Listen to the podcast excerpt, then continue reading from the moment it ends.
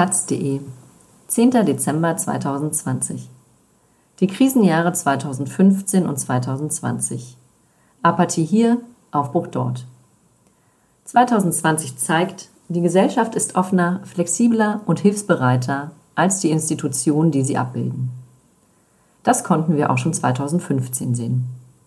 Aus der Kolumne Schlagloch von Georg Dietz. Ich erinnere mich an die stillen Tage, als ich meine Notizen zur Krise begann. Ich erinnere mich an die leeren Morgenstunden und die Abende, an denen die Torstraße dalag wie vergessen.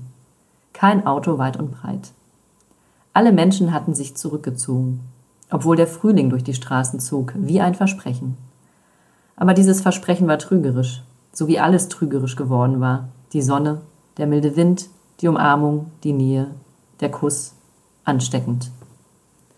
Ist das erst zwei Jahreszeiten her? Wie viele Monate?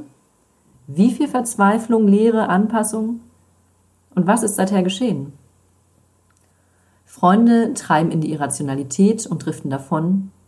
Feindschaften blühen auf, wie zuletzt 2015, als sich das Land in die spaltete, die mit Menschlichkeit reagierten, und die, die ihre eigene Angst und Aggression auf die projizierten, die kamen, weil sie mussten, weil sie nicht woanders sein konnten als hier.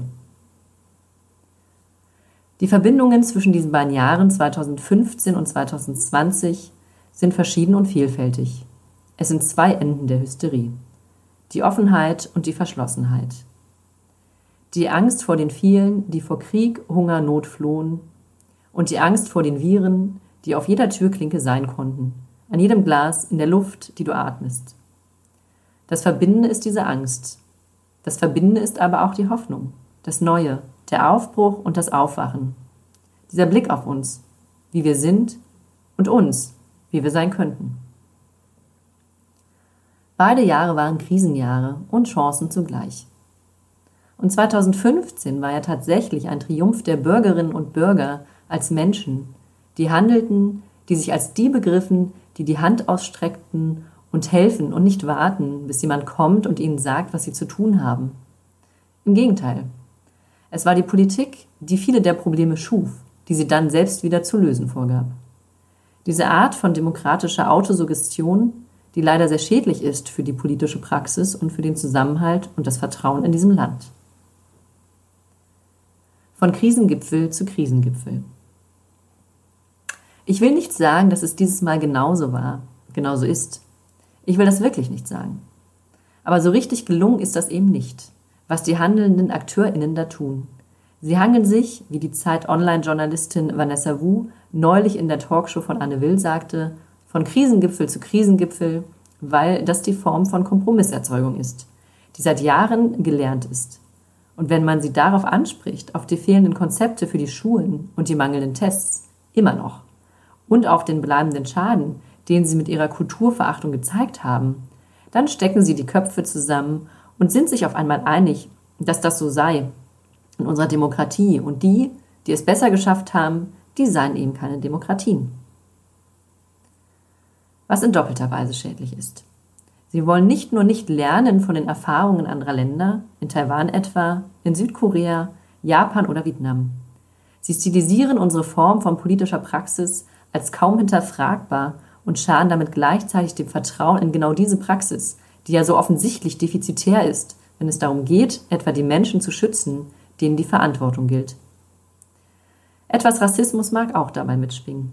Asien eben, vor allem aber eine mittlerweile tief verwurzelte Unfähigkeit zu lernen, die Augen aufzumachen für die Erfahrungen der anderen.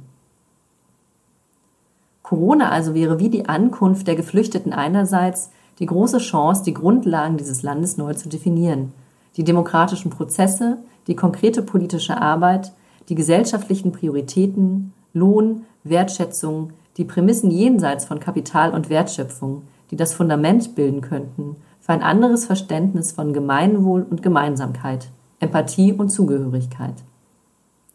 Aber wie 2015 kann es genauso gut sein, dass der positive Möglichkeitsraum, den die Krise eröffnet hat, verspielt wird und, schlimmer noch, besetzt wird von den Agenten der Angst.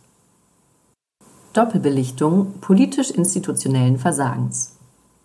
Es zeigt sich dabei, wie damals, dass die Gesellschaft weiter ist, offener, flexibler, hilfsbereiter als die Institutionen, die diese Gesellschaft abbilden sollen, die ihrem Funktionieren dienen sollen. Mit Ausnahmen natürlich. Generell aber hat auch diese Krise bislang eher gezeigt, wie schwer es ist, gegen die Kräfte der Beharrung anzugehen, von der Agrarlobby über die Autolobby bis zur Autobahnlobby. Und so etwas wie der Kampf um den Dannröder Wald ist damit eine Doppelbelichtung politisch-institutionellen Versagens, weil mit Verweis auf die Vollzugszwänge gerade von eigentlich hypothetisch zukunftsoffenen Grünen die Variation des Gegebenen als unmöglich vorgeführt wird. Wie soll man aber in so einer Lage noch darauf vertrauen, dass große und grundlegende Veränderungsprozesse von den bekannten Akteurinnen der politischen Praxis angegangen werden? Eine gewisse Apathie prägt die Szenerie, in der vor allem alte Ideen aufeinandertreffen. Eine 1990er Jahre Form von Marktliberalismus etwa und eine 1990er Jahre Form von Sozialdemokratie. Das Jahr ist noch nicht vorbei und die Möglichkeiten eines neuen ökologischen Plans eine Neubewertung gesellschaftlicher und ökonomischer Prioritäten gibt es immer noch. Vielleicht muss der Anschub, wie 2015, aus der Gesellschaft selbst kommen. Vielleicht braucht es ungewöhnliche Allianzen, die einen Transformationsplan wie den Green New Deal mit den grundsätzlichen Fragen nach Wachstum, Gerechtigkeit, Rassismus verbinden. Vielleicht kann der Kampf gegen die Klimakatastrophe aus den Lektionen der Corona-Krise Inspiration und Energie beziehen. Eine andere Welt ist möglich. 2021 wäre ein gutes Jahr, um das 21. Jahrhundert auch in Deutschland zu beginnen.